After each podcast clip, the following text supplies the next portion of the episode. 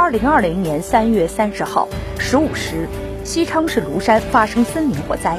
火灾发生之后，参与搜救的十九名同志不幸遇难，其中十八名为打火队员，一名为当地向导。经连续二十小时搭建布置，十九名搜救队员的灵堂已经全部搭建完成，水晶棺、遗像、鲜花、挽联、飘带等已经布置到位。不少西昌市民手拿白色、黄色菊花，自发到殡仪馆悼念救火英雄。市民自愿敬献的鲜花，待灵堂搭建全部完成之后，将摆放在适当的位置。